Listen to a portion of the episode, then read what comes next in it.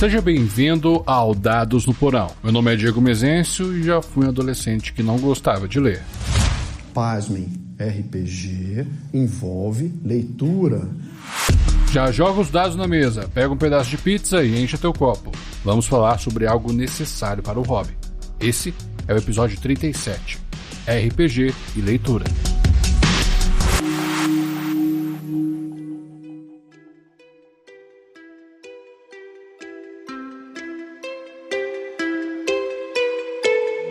Ultimamente, eu tenho até que interagido mais em alguns grupos de RPG no Facebook.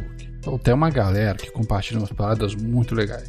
Esses dias eu vi um sujeito que mostrou fotos da mesa de grid digital. Ou oh, era um espaço lindo de morrer. Vi até um pai que está ajudando uma filha a organizar o RPG dos amiguinhos. Também tem uma pancada de criadores de conteúdo surgindo e compartilhando seus trabalhos. Esse é o lado legal dos grupos. Mas também tem o chorume e as publicações que servem só para causar rebuliço mesmo. E é abundante. E observando. Calma aí, Diego. Pensa bem no que você tá fazendo, hein?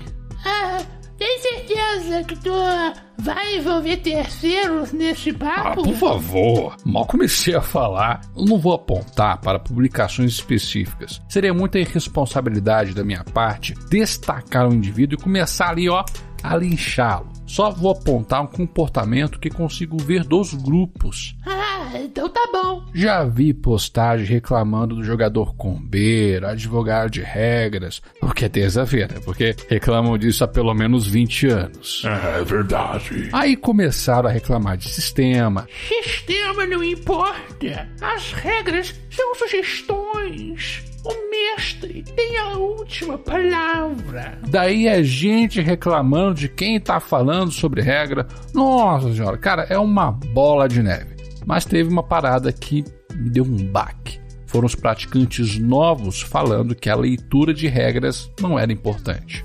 Essa gente pegou trechos de prefácios de determinados livros de RPG para sustentar a ideia de que para jogar um sistema não é preciso ler as suas regras. Aham, vai lá montar o armário sem ler o manual. Peguei essa afirmação e levei para o grupo dos apoiadores do Dados no Porão. E indaguei se estariam interessados em escutar sobre o assunto. A resposta, como podem perceber pela existência desse episódio, foi positiva e causou uma conversa bastante interessante. Niles, Diego, a gente precisa de um sistema para jogar RPG mesmo?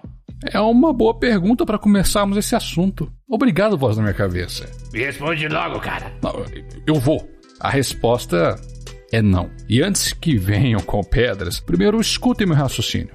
O Pedrão, lá do grupo de Telegram, nos deu um bom ponto sobre a leitura e o RPG e vou parafraseá-lo. Quando uma pessoa que joga apenas com um único grupo de RPG por anos, sem exceção, só com uma mesa, com as mesmas regras da casa, ele não precisa ler, pois a prática de anos com este grupo teria fornecido a essa pessoa informações suficientes para conseguir jogar. É um caso bastante específico e que é verdade.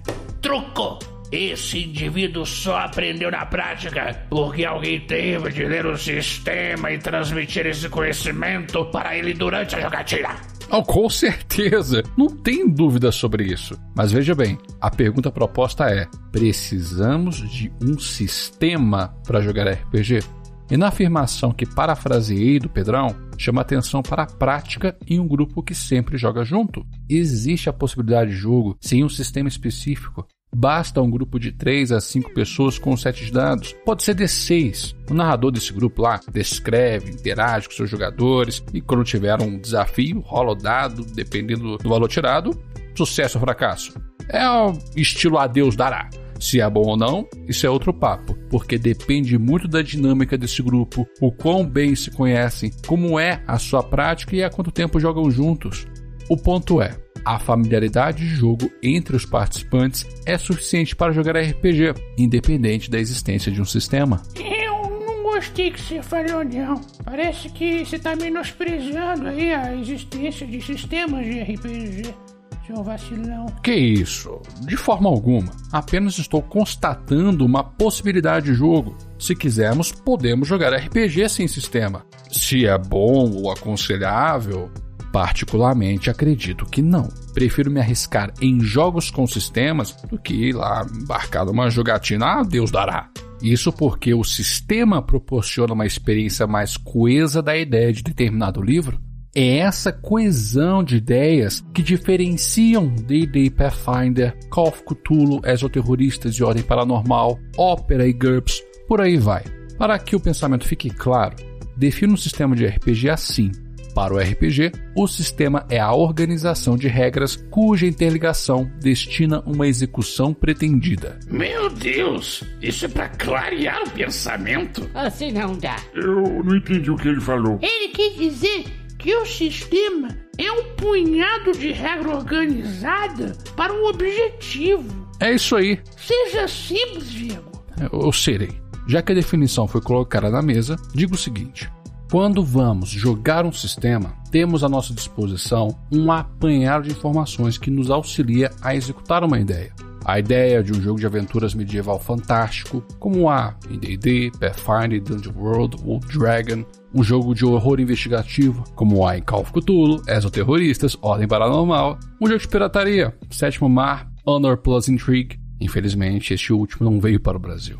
Enfim, é com as suas informações que posso construir uma ambientação consistente. O sistema é o que difere jogos com ideias similares. E para uma boa execução, uma boa experiência da ideia de determinado sistema, é preciso o mínimo de domínio sobre seu regramento. Você, caro ouvinte, pode alcançar esse domínio vendo vídeo no YouTube sobre determinado sistema, né? escutando podcast ou até mesmo pela boa vontade do seu grupo em ensinar o jogo.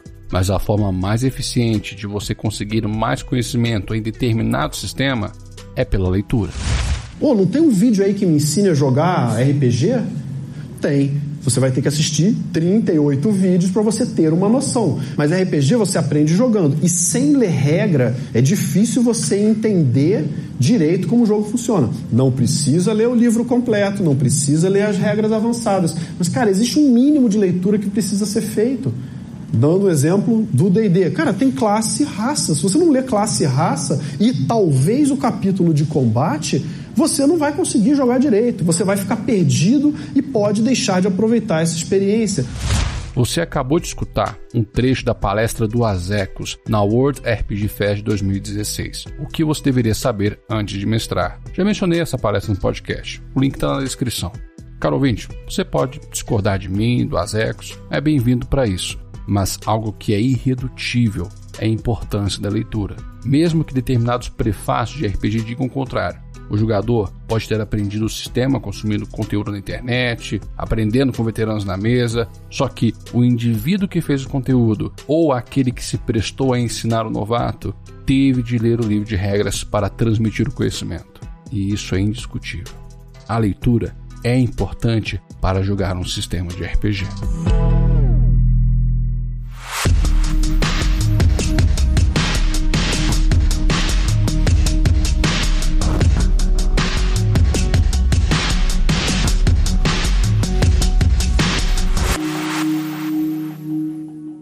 No bloco anterior, eu fiz questão de apontar uma possibilidade de jogo sem o sistema, mas, por preferência, jogos com sistemas têm como característica a coesão de ideia. E para uma boa experiência do sistema, da sua ideia, é preciso domínio de suas informações, do que lhe dá coesão. Mesmo que esse domínio possa ser adquirido por outros meios de consumo, a leitura ainda é importante, uma vez que a fonte do conhecimento transmitido vem do que está no livro. Diego, para de encher linguiça. Você deixou bem claro no blog anterior. Eu estou apenas reforçando o pensamento. Inclusive, eu reforço o que o Azecos disse na palestra. Não é necessário ler o livro de capa contra capa. Literalmente. Eu vou usar o D&D quinta edição como exemplo, porque é o sistema que eu tenho mais prática. E pasme, para se ter o domínio da quinta edição, você precisa ler apenas 18 folhas do livro do jogador. 36 páginas dentro de um livro de 317 páginas. Eu estou falando do capítulo 7, 8, 9 e 10. Uso de habilidade, aventurando-se, combate e magia. Começa lá na página 171 e vai até 205. Novamente, são quatro capítulos que não passam de 36 páginas. Acabou. dá para cobrir tudo em uma leitura atenta de aproximadamente lá uma hora e meia, numa leitura atenta. As regras sobre classe, a escolha de magia, dá para fazer à medida que vai progredindo de nível. Não é um bicho de sete cabeças. O texto é construído com português claro, acessível. Para o jogador, é apenas uma questão de boa vontade de querer melhorar a própria experiência no sistema. O papo de o mestre tem a palavra final, com o propósito de querer descredibilizar o texto, é o cúmulo da preguiça. Uma coisa que eu falei no episódio 31 do DNP, a natureza do jogo. Na conversa com o Marcos, eu disse que as regras servem como base para a interação das partes, jogadores e narrador. Não será empregado todo o regramento para o momento, apenas aquilo que é necessário para sustentá-lo. Para isso, conhecimento é requerido. Tá bom, vamos parar de falar de regra. Vamos falar sobre o ato de ler. Quais são seus benefícios para a experiência no RPG? Boa! Olha, a leitura vai além de conhecer regras. Há exemplificações que podem te inspirar e leia fora de sistemas de RPG. Vá para a literatura. A prática aprimora sua habilidade de expressar pensamentos, enriquece seu vocabulário e possível que encontre descrições que poderá usar para seu personagem ou para sua campanha. Em O Santo Guerreiro, Roma Invicta, de Eduardo Spohr, há uma curta descrição que, olha, tá no meu coração.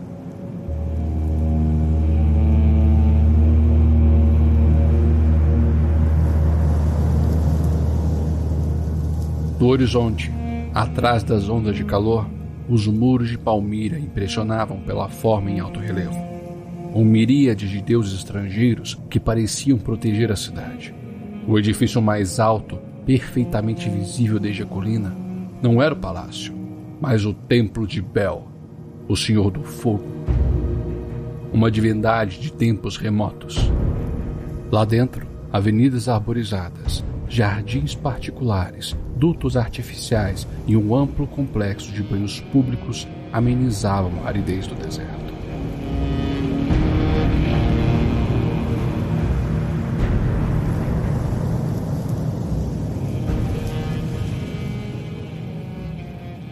Esse trecho é bem no início do livro, quando o exército de Aureliano está preparando a investida a Palmíria. Eu adoro essa descrição, porque de forma sucinta, ela destaca para o leitor que a cidade é uma pérola numa região árida, com avenidas arborizadas, dutos que distribuem água, e nota-se que é uma sociedade teocêntrica, uma vez que o ornamento de seus muros, a estrutura arquitetônica tinha uma imagem de um panteão e, mesmo de fora dos muros, poderia-se ver o Templo de Bel como a estrutura mais imponente da cidade.